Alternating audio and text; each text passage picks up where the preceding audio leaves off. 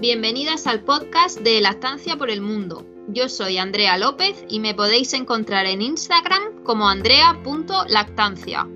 Mi nombre es Emilia González y me puedes encontrar en Instagram como Lactancia Nuestra. Yo soy Camila de Biaggi y estoy en la cuna de mamá. Y yo soy Jara López como Mamíferas barra baja SR. Te acompañamos e informamos en tu maternidad desde nuestra experiencia como asesoras de lactancia. Quédate con nosotras. Bienvenidas al podcast de Lactancia por el Mundo. Bienvenidas chicas, hola, ¿cómo están? Muy bien. Muy bien, ¿qué tal? ¿Qué tal a todas? Muy bien, animada para escuchar la historia de Jara. Vamos a ver qué, os puedo contar un poquito de, sobre mi historia, porque, bueno, yo siempre he considerado que he tenido una lactancia súper buena, pero en realidad ya cuanto más sabes sobre el tema, pues más pones en duda cosas o te remontas a los comienzos y, la verdad es que podría no haber ido tan bien. pero bueno, yo, claro, yo creo que como todas, eh, llegué a la lactancia porque tuve a mi hijo, a, Luca, y sí es verdad que tenía un poquito de información previa porque había asistido en varias ocasiones a una, a una asesora de lactancia que hay cerca de donde vivo, a un grupo, y ahí pues sí pude ver a, a mamá dando de lactar, preguntas que, que tenían con su recién nacido, y, un poco ahí tuve contacto y, las consultas más frecuentes las escuché en varias de esas reuniones. ¿Y cómo que te animaste? con esa eh, pues a ir a las reuniones. Sí, porque las embarazadas no suelen ir a ese tipo de reuniones. Sí, es súper raro, justamente lo iba a decir, ¿no? Es muy raro ver a una madre gestante en un grupo de estos. Pues mm, en realidad no recuerdo bien cómo llegué hasta el grupo. Sí recuerdo que como tuve una baja laboral bastante larga, me dieron la baja muy pronto, pues sí que dediqué tiempo al embarazo, a, a las clases de natación para embarazadas y, y entonces ya conocí a algunas mamás con, con, bebés y me enteré de estas reuniones y quise asistir y me alegro, me alegro mucho porque yo creo que me hizo ahí una base que, que después me vino muy bien y que me aportó muchísima seguridad a la hora de tener a mi niño. Buenísimo, Jara. Cuéntanos un poquito más, ¿cómo fue? ¿Cómo fue esa experiencia ya después de haber tenido a tu bebé?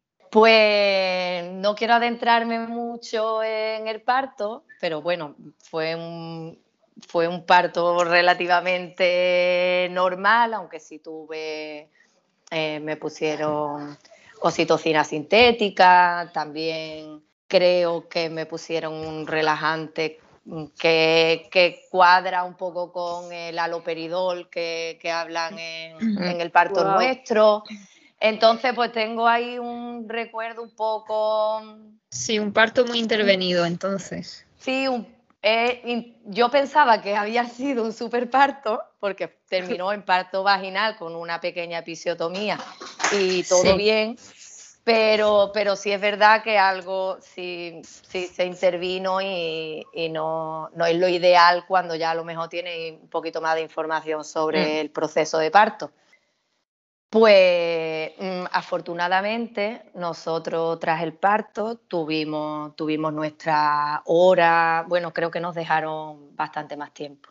Nuestra hora, hora y media, yo con mi pareja y, el bebé, y, fue súper interesante porque, porque yo lo tenía aquí como a la altura del vientre y él empezó a subir trepando con la boca abierta, buscando hasta que alcanzó el pecho.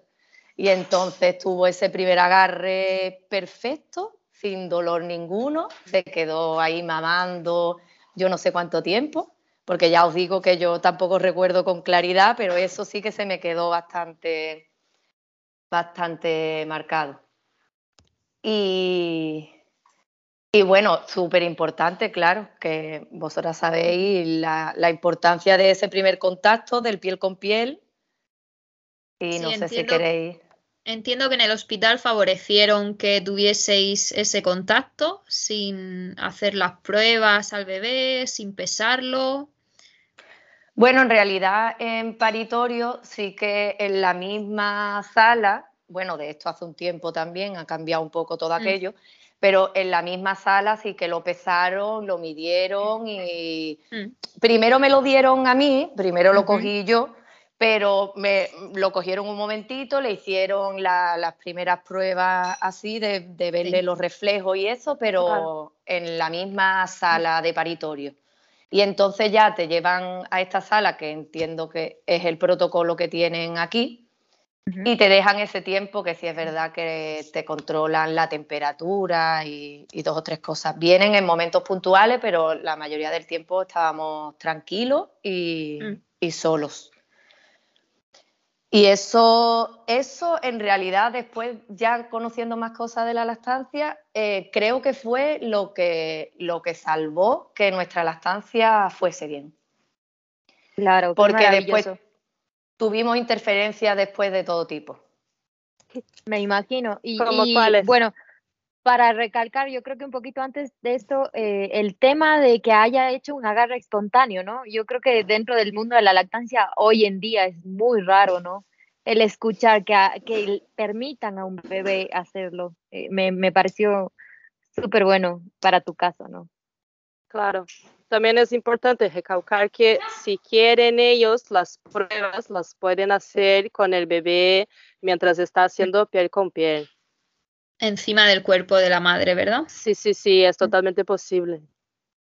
Sí, es verdad que lo hicieron al lado, pero mm, Lucas se despertó, su, eh, o sea, nació súper espabilado y en ese rato que estuvimos solos, él seguía estando activo. Entonces, pues se dio ese agarre y, y a partir de entonces estuvimos las primeras 24 horas mm, súper bien. No recuerdo el tiempo que tuvo de, de sueño, de letargo, pero, pero mamaba muy frecuentemente. Estábamos ya en la habitación y, y lo tenía siempre encima conmigo y, y nos fue bastante bien hasta, hasta el ¿Qué? segundo día. ¿Qué pasó el segundo día? Porque iba todo perfecto, por lo que cuentas. Iba todo perfecto y el segundo día vinieron a hablar con nosotros, se lo llevó, se lo llevó el pediatra y, y volvieron diciéndonos pues, que no, no podíamos tenerlo en la habitación con nosotros porque como yo había estado más de 20 horas con la bolsa rota, que en Sí. realidad había sido una fisura, pues que había riesgo de infección y que tenían que administrarle un antibiótico en el tiempo en el que se hacía la prueba, que en realidad si, no sé exactamente cómo, cómo se llama, le hacían una prueba que se incubaba durante tres días y esa era la que, la que nos iba a dar el veredicto, digamos, Mm. de que todo estaba bien. Entonces, pues, pues ya ¿Y le se lo llevaron? pusieron, sí, le pusieron el antibiótico y yo a día de hoy no sé cómo no pregunté más o cómo no me Mm. ¿Cómo fue ese momento? ¿Cómo fue ese momento? ¿Estabas tú en la habitación con él y vinieron a informarte? ¿Inmediatamente se lo llevaron? ¿Tú pudiste ir con él? ¿Cómo fue? Se lo llevaron para, para verlo el pediatra y, y cuando volvieron ya era para decirnos que el niño se quedaba en el nido. Wow. quedaba y, ingresado. y no lo viste más Claro, lo, lo ingresaron en el nido, que nosotros podíamos visitarlo todas las veces que queríamos en principio, Mm. pero claro, ahí empiezan las interferencias de pues extraete leche, porque él también pesó 2 kilos 800, que no está nada mal, pero, no. pero bueno, decían pues que se cansaba mucho y que no típico. pasaba nada por darle biberón. Y entonces, pues comencé con, con extracciones. Yo es Sí. que lo viví natural y el- el- lo que más me preocupa, porque ahora mismo lo veo surrealista, que por Mm. tener una vía o por tener un antibiótico en gotero, que él lo tenía en su manita, Sí, lo separen, no lo dejen cla- da- claro. mamar, que sería lo suyo. Sí, sí que mamaba, pero hacíamos, mm, o sea, durante el día, pues cuando nos llamaban, íbamos y, y yo le daba, pero a la vez hacíamos las extracciones y entonces pues ya empezaba- empezaron ellos a tener mm, mi leche a su disposición y entonces dabas se la leche. daban. Se la ofrecían veces. en biberón. Claro, Mm. se la ofrecían en los biberones estos, los biberones estos pequeñitos que tienen ellos Sí. allí.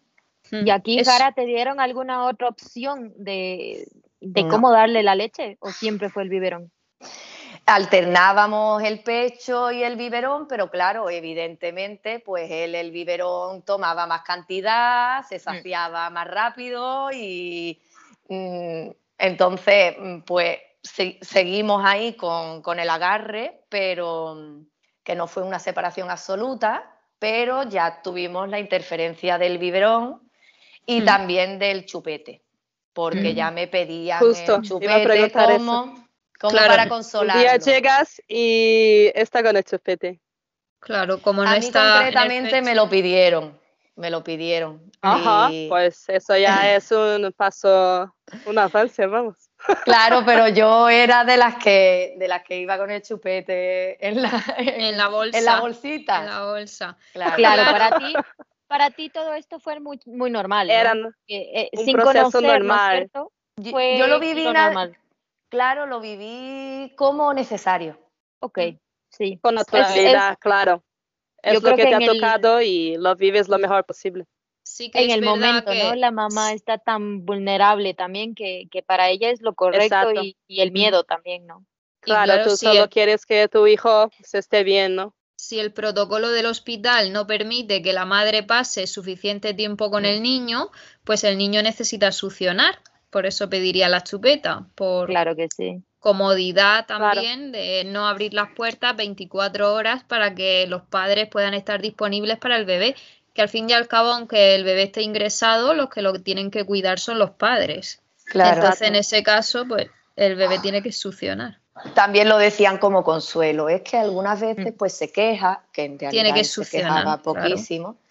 Se queja y acaba de comer. Claro. Entonces, si nos dejas el chupete, pues nosotras lo vamos a tener más tranquilo y así él no lo Claro, pasa sí está mal. claro. Si los padres no pueden entrar en ese momento, pues el niño tiene que succionar. no Claro, es un no es consuelo problema y, suyo. y Y una cuando necesidad. hay ese tipo de separación y de interferencias, ¿no? Por así decirlo, como el biberón, pues es una manera de, de estimular los músculos orofaciales y que el bebé pues tenga esta succión no nutritiva con el chupete. Claro, em, en realidad mm, nosotros podíamos entrar. Yo en ningún momento sentí como, como, sí como que estábamos limitados, pero no como una prohibición. Y a lo mejor por eso lo llevé bien. Y también porque nuestro hospital no es muy grande, entonces el nido quedaba cerca y cuando querías acercarte lo veías. A ti te dieron pero- el alta. Tú ya estabas en No, casa. no, no, no. A mí no me dieron Ah, el alta. seguía ingresada. Mm. Seguía, seguía ingresada, sí. Al final creo que fueron tres o cuatro días porque ya salió el resultado y, y todo estaba bien y Mm. ya, Sí, y ya eso está nos fuimos a que- casa. Sí. Que la Y mamá se quede el en el hospital. ¿Sí? No sé si en ese momento sería porque no necesitaban de más camas o porque en es- sí lo tienen contemplado así en este tipo de protocolo. En realidad no, ya, ya eso- esos detalles, claro, como tampoco me interesaba hasta, hasta ese punto, porque Claro, para hasta que no mí- te pasó. Claro, hasta que para no mí te estábamos súper bien, para mí estábamos súper bien y todo había ido perfecto y todo. ¿Y luego volvió a tu habitación, a la habitación, o ya directamente fuisteis a casa? Pues fuimos ya a casa, ya Mm. directamente. Sí. Mm. Lo que también tuvimos, bueno, tuvimos varios, varios episodios nada agradables con, alguna, ¿Mm? con algunos trabajadores en el hospital, eh, como por ejemplo algunas enfermeras de nido que sí que, nos decían pues que, éramos muy estrictos, que... ¿En qué sentido? Que, modernidad ahora y qué obsesión con el pecho y que, mm, que por qué le queríamos dar tanta importancia, porque nosotros cada vez que abandonábamos el nido hmm. pedíamos que en la hoja de registro donde anotan los pipí, las cacas hmm. y poco más, eh, anotaran que era la estancia materna porque yo no veía la importancia en el biberón y en el chupete y en la separación, me, parecía todo supernatural, hmm. pero en que le dieran fórmula me aterrorizaba.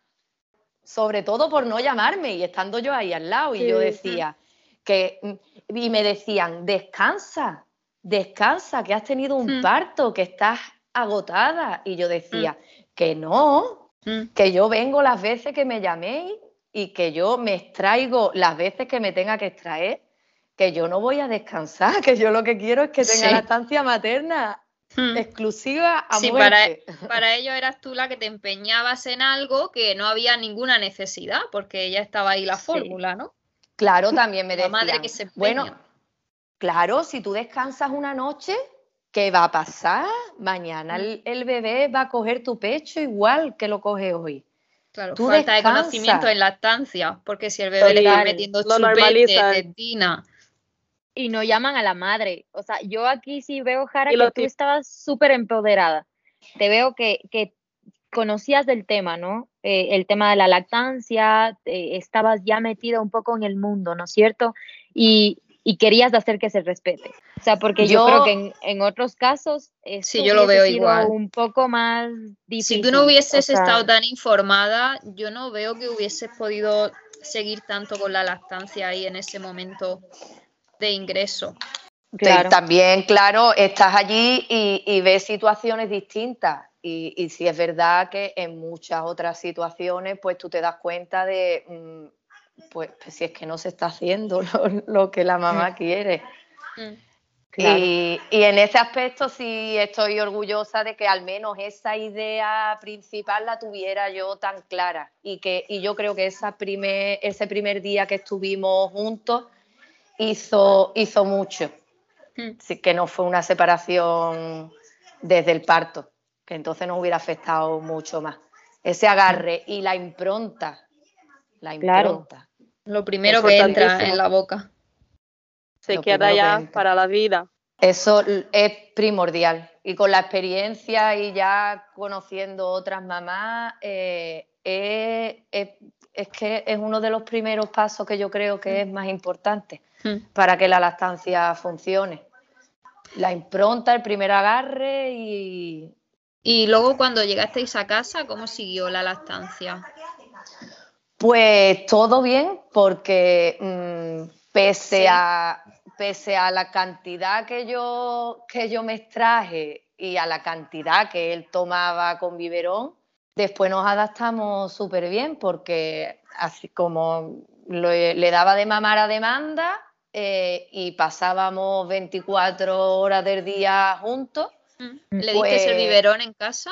No, no. Ni un, en casa, no, no, no, ninguno ninguno. También él era tranquilo, entonces eh, era un niño que con las primeras señales y con lo poco que yo sabía, pero que era básico, hmm. pues yo, él se despertaba y lo primero que le ofrecía era el pecho.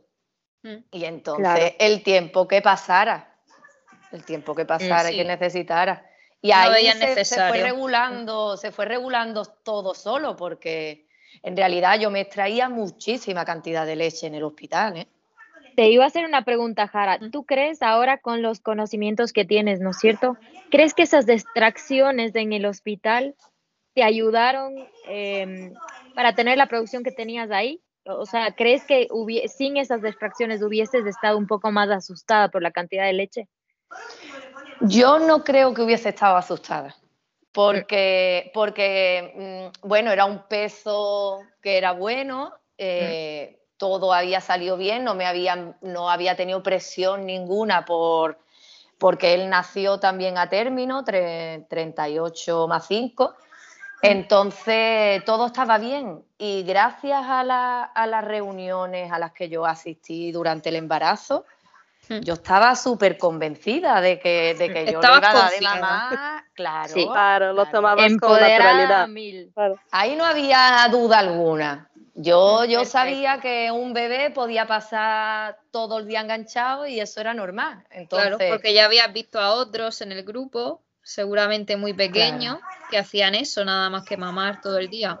Si es que verlo, verlo hace un mundo, la verdad. Claro, es lo que siempre hemos hablado en el curso y la necesidad de tener un entorno que tenga relación con la lactancia mm. materna, porque eh, si no es como que, no te ubicas y no, y no sabes cómo actuar. Pero incluso para, para... el agarre, el ver cómo las mamás cogen a los bebés, las correcciones que se hacían mm. cuando a lo mejor una mamá tenía, tenía dolor, tenía grieta es que veo, veo súper importante tener un ambiente en el que tenga algunos ejemplos que vayan bien de la estancia materna. Claro, Y, que te muestre la realidad también, creo, ¿no? Eh, una cosa es lo que nos pintan, eh, el tema este de que un bebé solo duerme, está tranquilo, no llora, eh, toma su biberón rápidamente y listo, ¿no? Eso no es la realidad. La realidad de un bebé recién nacido es el, el hecho de que está encima de su madre, quiere mamar todo el tiempo y, eso es lo normal. Claro que sí. Pero eso hay que verlo. sí, hay que verlo, hay que verlo. Continúa, Jara, cuéntanos un poco más que me tienes intrigada aquí. pues en realidad a partir de entonces fue todo súper bien. Con él yo no he vivido las crisis, pero yo creo que también porque las vivía con, como con naturalidad. Con cuando naturalidad. Necesitaba, cuando necesitaba más, le daba más. Y cuando eh, en ese aspecto estaba súper implicada. Y no me supuso, pero claro, también es la vivencia del posparto, ¿no? Mm, cada persona o dependiendo de la experiencia que te, que te lleva hasta el posparto, pues tú actúas de una manera o de otra. Y en ese aspecto, lo que yo decía antes, que, yo me sentía tranquila, confiada y, y también seguía asistiendo a la, al grupo. Ah, maravilloso, wow. ¿Cómo te fue ahora tú siendo parte de eso? Pues muy bien, porque es que yo ya no tuve, yo no tuve ninguna, ningún otro problema con la lactancia. Yo no tuve grietas, no tuve obstrucciones, no he tenido mastitis. Mm. Es que cualquiera que lo diga ya después parece como ideal. Sí es verdad que cuando pienso en todo lo que pasó, pues creo que en cierta parte mm, nos hubiese venido bien tener más información en algunos aspectos, porque yo ahora mismo cuestionaría, bueno, ¿y por qué mi bebé no puede estar en mi habitación? Pero eh, tuvimos lo suficiente como para mm, apostar al menos con el tema de, la lactancia materna y darle prioridad absoluta. Buenísimo. Jara, yo quería que me cuentes un poquito más, como esta es más o menos creo que la lactancia ideal, ¿no es cierto? Lo que todas estas mamás nos están escuchando y van a decir, oh, yo quiero que me pase esto, ¿no es cierto? Eh, cuéntanos qué pasó con los dientes, qué pasó cuando ya empezó a crecer tu bebé. ¿Pasó algo? ¿Sentiste un poco más de incomodidad? Cuéntales un poquito cómo fue esa etapa para que vean que no hay que tener miedo. Eh, yo no sé si es también la sensibilidad que cada una tiene en el pecho o, o qué. Bueno, yo, yo recuerdo del principio pues una sensación como un poquito de ardor, en los primeros agarres o el pellizquito ese que decimos del primer agarre. Eh, etapas en las de sincronización del otro pecho mm. o arañarte o tirar. de vez en cuando? Claro, algún mordisco, los mordiscos de, por la noche, cuando se está quedando dormido y cierra la boca completamente. Y dices, tu madre mía. Piraña. ¿Cómo salgo de aquí? ¿Y por la noche ha sido un bebé que duerme toda la noche o sigue tomando pecho? Pues, pues mm, eh, hasta los tres años mm, no había noche en la que no se despertara, yo qué sé, cuatro, cinco, seis mm. veces. Y lo has tomado con naturalidad, ¿no? Recomiendo, a mí me salvó, la lactancia nocturna a mí me la salvó el colecho.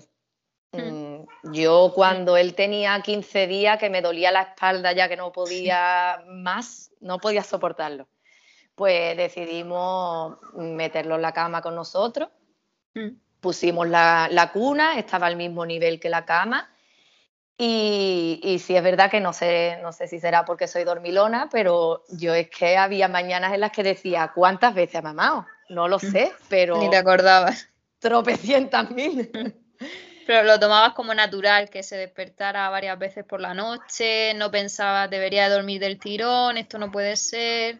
Claro, bueno, está tienes, mal, tienes época, ¿no? Tienes época, que también mm. no quiero poner mi, mi lactancia como ideal y nunca he tenido un mal día ni mucho menos, porque no debería de hacerlo. No, es que tampoco eh, veo, veo yo que tu lactancia sea ideal, sino más bien tu mentalidad hacia la lactancia y hacia cómo se debería comportar un bebé de pecho. Eso es lo ideal, la mentalidad. Sí, Jara está mostrando una realidad, ¿no? Eh, creo que lo, real de los bebés, y cómo se comportan y aceptarlo, ¿no? Las expectativas la parte que más... tenías. Claro, yo lo, yo lo vivía todo como, como que era lo que tocaba y que, y mm. que no va a ser para siempre.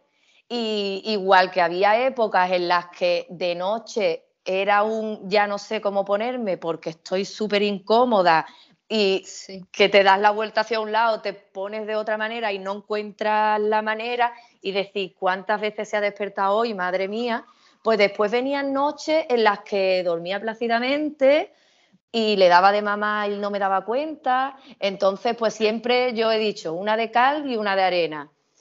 Mm, como, pero también hay que darle importancia como lo viva la madre. Porque si una madre te lo cuenta como no puedo más, estoy desesperada, pues mira, hay que buscar una solución. Claro que sí. Mm. Pero sí es verdad que en los momentos ya, porque también he sentido algo de agitación a la mm, mamá. Cuéntanos. Cuéntanos un poquito, creo que esa parte es súper importante, ¿no? Ya de, ya de más mayor, sí es verdad que algunas tomas cuando eran demasiado largas, y sobre todo en la cama. Eh, ya era como un poco rechazo, como no quiero seguir, porque no se suelta. Es, lo que llamamos la agitación. Exacto. Era como, pero, pero ya, ya te he dado, ya he tenido paciencia, ya has tomado. ¿qué mm. más quieres? Déjame libertad. Sí, entonces podemos decir que ha sido una lactancia ideal, pero que ha pasado un poquito por diferentes situaciones también. Claro, a lo mejor lo que tú dices, mm, la, mentalidad que yo mm, concretamente me lo he tomado bien la mayoría del tiempo, pero... Claro, ayuda pero que sí, que, todo, que todas las lactancias y todos pues tenemos nuestros altibajos y nuestros momentos de, agotamiento y, después nuestros mm. momentos gratificantes, porque pues la lactancia tiene muchos momentos bonitos y. un apego, un lazo que no lo destruye nadie ya en toda la vida. Claro que sí. Eh, Jara, cuéntanos, ¿Cuánto tiempo lactó tu bebé o si sigue lactando? Bueno, em, curiosamente, hará un año y algo, eh, me dijo que ya no salía leche. Que siempre ¿Con qué edad? Sí, sí, pues como con cuatro y algo o cinco. Ya próximo a los cinco, me, dijo pues, que no salía leche, porque él solo mamaba para dormir. No mamaba eh, eh, durante el día y sí es verdad que mamaba para dormir muy poco y pues yo creo que ahí se fue retirando. Si él después se ha mantenido más tiempo teniendo el apego ese para, para coger el sueño, como de tranquilizarse y, y bajar las revoluciones, Sí. Pero poco tiempo y una toma así cortita para, para coger sueño y, ya está. Un destete natural porque así, hmm. así, así. Pero... Maravilloso. O sea, esta fue un, destete, ¿no es cierto?, progresivo. Cuéntanos un poquito, creo que las mamás van, van a querer saber cuándo empezaron a bajar esas tomas, ¿no? Eh, desde un bebé, ¿no es cierto?, recién nacido, en donde hacen tomas muy, muy seguidas, después ya empiezan a crecer. ¿Cuándo empezaron a bajar esas tomas? Claro, es que eso depende también mucho de, las circunstancias de cada uno, porque yo me incorporé a trabajar cuando él tenía cuatro meses y medio. ¿Cuatro meses? Sí, cuatro meses y medio. ¿Y aún así seguiste con la lactancia y todo? Sí, yo me extraía leche en el, trabajo, también hice mi banco de leche antes de incorporarme y entonces pues me sacaba de un día para otro y cuando necesitábamos un poquito más pues teníamos el banco de leche. Y, y, entonces ahí es un poquito difícil controlar el tema de las tomas. Y es verdad que cuando trabajas tantas horas, pues cuando vuelves él quiere estar mucho tiempo, mucho tiempo al pecho, las noches eran interminables. Sí. Pero mm, no se puede comparar ahí la mamá que está 24/7. Entonces, en ese aspecto... distintas, Claro, mm, pues es que, es que vuelvo a lo, a lo mismo conforme vas haciendo más vida y está más, más distraído y es más grande, pues va tomando menos. Tiene otros intereses. Claro. Los días que está en casa o cuando se encuentra mal o cuando tiene un golpe, pues el recurso ese del pecho lo tiene siempre. Y las mm. tomas nocturnas hasta los cinco años no ha dormido una noche entera. Entonces, mm. siempre las tomas nocturnas han mantenido siempre durante toda la lactancia. Mm. Son las últimas que han quedado. Sí. Y, en realidad no quería renunciar a ellas porque yo también conocía del destete nocturno, pero yo nunca quise renunciar a ellas porque, porque era lo que me, seguía manteniendo el lazo con, mi bebé, ¿no? Ya una vez que te incorporas al trabajo, pues... claro, si durante el día ya no estabas con él, pues por la noche. Era nuestro momento me parece súper interesante, ¿no? El hecho de que esta lactancia haya durado cinco años y tú volviste al trabajo a los cuatro meses. Sí. Entonces, eh, generalmente siempre eh, se nos da la idea, ¿no es cierto? Tenemos ese, como que esa mentalidad en, en cuanto mamá regresa al trabajo, casi, casi que es imposible, ¿no es cierto? Eh, como dice Andrea, incompatible mantener esa lactancia. Y, y, vemos que no, ¿no? Son cinco años de lactancia, entonces creo que que es un punto muy válido, ¿no? Para que mamás que, que nos estén escuchando, que, que vayan a regresar al trabajo, se puede. Claro que sí. Es un poquito aparatoso, pero con información y con ganas y siempre haciendo planificándose con, con, suficiente tiempo, se puede perfectamente sin ningún problema. Yo te tenía otra pregunta, Jara, aquí que metimos el tema del trabajo, ¿no es cierto? ¿Cómo era el tema de las extracciones en tu lactancia, en tu trabajo? ¿Qué, qué extractor utilizaste? Si quieres no nos das marcas, pero fue un doble, un simple, ¿utilizaste algún otro accesorio que tal vez pueda darle ese consejito a esa mamá que, que esté buscando iniciar su banco de leche? Claro, hoy en día, porque estamos hablando de, de hace seis años, yo no conocía tantas opciones como, como conozco ahora y ahora casi que dependiendo de la situación que tenga cada una, hay una cosa que, que te viene mejor que otra para, para, conseguir hacer las extracciones. Yo tenía un, un extractor de medela eléctrico, que incluso cuando no puedes conectarlo a la electricidad también funciona con pilas. Con pilas. Y individual, pero nunca tuve problema con las extracciones porque, mm, bueno, claro, siempre están las excepciones, ¿no? Se dice que, el pecho se, estabiliza, digamos, a los tres meses. Pues yo duré dos años con empapadera. Sí. Porque, me salía a cantidades industriales. Entonces, pues nunca tuve problema con eso porque conseguía con, con 10 o 15 minutos extraerme lo que la base para el día siguiente para mi bebé, claro. ¿Hasta cuándo seguiste extrayéndote en el trabajo? Pues los dos años y pico. Claro, es que ya exactamente pues no, no recuerdo, pero sí él, él, iba a la guardería y ya y todavía le, le daba. Ya después incorporamos lácteos y, como le, y como le encantan y le apasionan, pues quizás fue un poco menos no, es que no sabría decir ahora mismo exactamente. No tomo nota de, las cosas que voy haciendo, es un fallo que tengo. Voy sobre la Haciendo un diario. Sí, que se dio todo de forma súper natural y fue incorporando los lácteos y la alimentación y desplazando un poquito a la leche.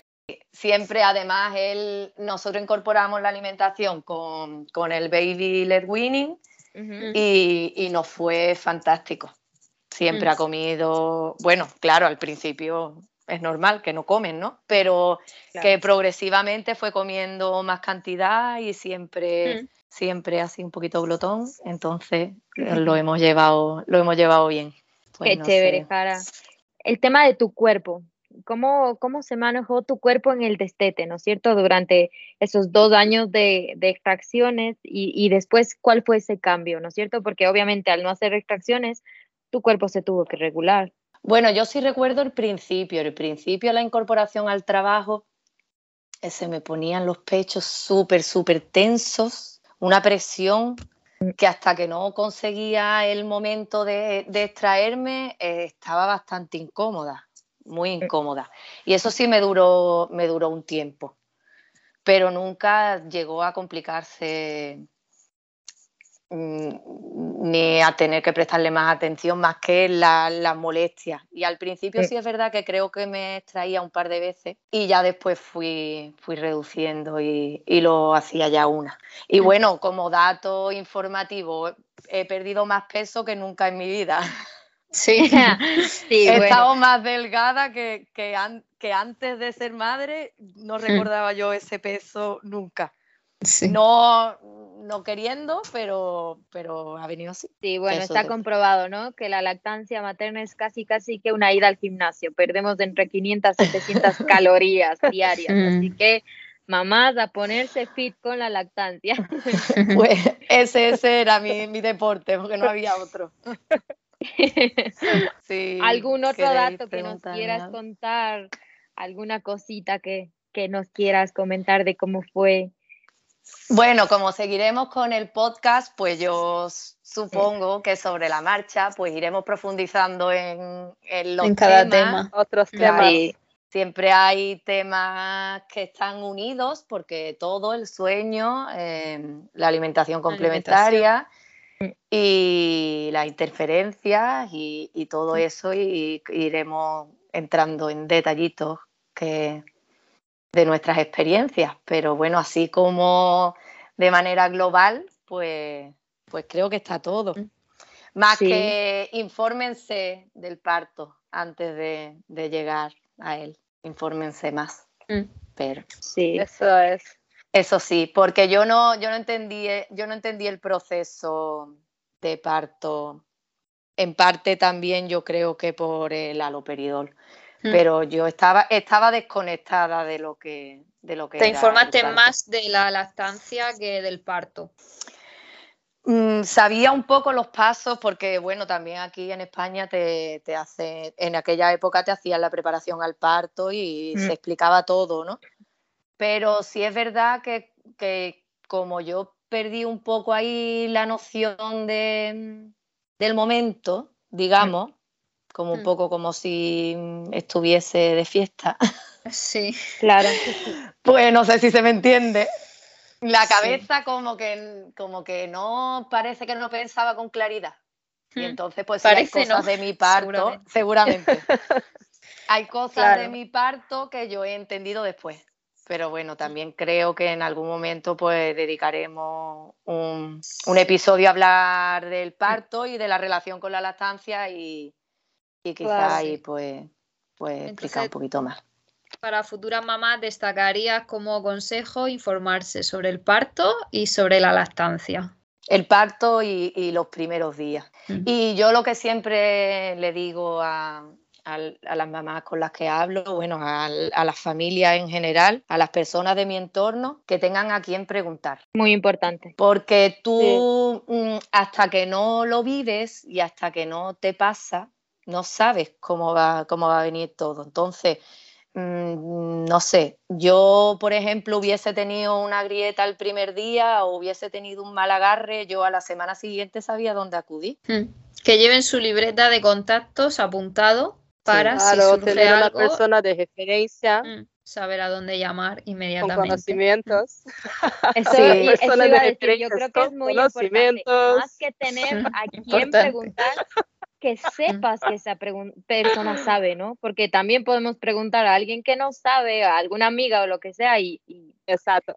y- y Bueno, tal vez va Porque peor. el apoyo es importante, ¿no? Y, y bueno, y la madre pues hace un mundo, ¿no? Tener tribu, pero claro, mm, la información, si la necesitas, pues necesitas que sea de alguien que tenga conocimientos, porque si no, al final puede ser Mm. mucho peor. Sí, yo diría tener tu asesora de lactancia de confianza con la que hayas contactado durante el embarazo, tener una amiga que haya amamantado, aunque ella no sepa de lactancia y haya tenido suerte, pero bueno, ese apoyo, esa Claro. experiencia y luego tener una persona que te dé apoyo moral, sea un familiar o quien sea, pero que esté a favor de la lactancia. Recalcaría yo esas personas. Claro, y siempre mm, no, no hace hincapié en las dudas, sino en lo que tú quieres conseguir y buscar las soluciones. No, porque algu- que algunas veces como esto va mal, esto va mal, esto va mal, esto va mal, esto va mal.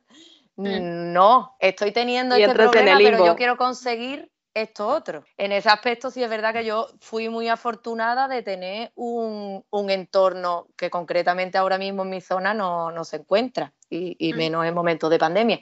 Mm. Pero, pero yo, yo fui afortunada en tener esa, El ese grupo de sitio apoyo. donde, sí, ese sitio donde poder acudir, que no me Mm. hizo falta de manera urgente, pero que, que estuvo ahí para, toda, para todas Mm. las dudas del principio. ¿Y cómo Sí. terminaste siendo asesora de lactancia? Bueno, pues ya una cosa lleva a la otra. La verdad que es un, eh, un mundo que, que atrae. Y cuando ya comienzas así con esa implicación, pues yo creo que, que es que te sientes en deuda en realidad con muchas mamás y de explicarle y de, y de que lo conozcan, porque mm, no sé, bueno, a lo mejor antes de ser madre pues tampoco prestaba atención a tantas cosas, ¿no? Mm. Claro. Pero ahora parece como que, que le da importancia que es que a una frase a una frase que le digas a una embarazada ya le estás diciendo algo en Un pro mundo. Sí. a que a que funcione y a que y a que vaya bien y pues eso para ayudar Buenísimo. Eh, creo que, que nos quisiéramos ir tal vez con un pensamiento, eh, algún resumen de, de cómo sentiste tu lactancia. Para ti, eh, ¿cómo fue tu lactancia? Algo súper cortito. pues pues preciosa y única porque al final al final ya yo creo que aunque seas madre otra vez pues esta es tu primera lactancia y esta es tu lactancia con tu bebé y, y eso se te queda para ti para siempre Qué lindo. a, a ver si me voy a emocionar que yo no soy de llorar. Sí. No, qué hermoso, qué hermosas palabras, Jara. Creo que, que nos dejas algo súper importante, ¿no? El hecho de que las mamás escuchen que, que la lactancia eh, no tiene por qué ser difícil, ¿no? Buscando la información, buscando las personas adecuadas, buscando ayuda. eh, cuando lo necesites, una lactancia puede ser eh, casi, casi de, de color de rosa, ¿no? que me gustaría especificar también, claro, que no todas las lactancias son iguales y las Ujú. personas, cada, cada madre lo vive de una manera distinta. Cuando es algo que te está atormentando, que es algo que tú no deseas o, o que tú estás intentando solucionarlo y siempre tienes una traba, siempre tienes... eh, al final, la- las asesoras de lactancia también estamos para eso, para acompañar en el proceso, sea el que sea. Mm. Y hay Claro, lactancias, desgraciadamente, que no llegan a cinco años y que no son deseadas cinco años. Entonces, pues hay que, mm, hay que acompañar al final en el, en el proceso y, y dejar libertad que cada uno decida cómo quiere ir haciéndolo. Ayudar cuando hay problemas y, y respetar cuando, cuando se abandona o cuando se tira la toalla, porque o cuando se, ha, se, ha, cumplido el objetivo y ya no se quiere seguir, sea la edad que sea, cada circunstancia, cada objetivo personal también es diferente. Nosotras estamos para acompañar, sea lo que sea. Pero sí es verdad que yo creo que cuando la lactancia va funcionando o cuando tú vas conociendo por qué le pasa mm. lo que le pasa a tu bebé, al mm. final la mamá va que decía, sí, la mamá que decía, yo le voy a dar cuatro meses y ya es, ya es grande, pues termina como yo, porque yo no me había planteado nunca un destete natural, mm. pero, pero al final, pues, la información hace mucho. Sí. Y, la intención de, de querer conseguirlo. Y bueno, chicas, creo que vayamos llegando al final del primer capítulo de Lactancia por el Mundo. Quiero agradecerte, Jara, por esta historia tan hermosa. Eh, a vosotros. Creo que, que, nos llevamos muchísima información, muchísimas emociones también. Eh, y bueno, esperamos que toda esta información sirva mucho a todas estas mamás que nos están escuchando, mamás, familias, papás, ¿no es cierto? Eh, y bueno, muy importante también que lo, especificaremos, haremos un episodio. Muchas gracias, chicas. gracias a ti. Muchas gracias, Jara. Gracias, chicas. Nos vemos, en el próximo capítulo. Besitos. Chao. Bye. Síguenos en Instagram como Lactancia por el Mundo.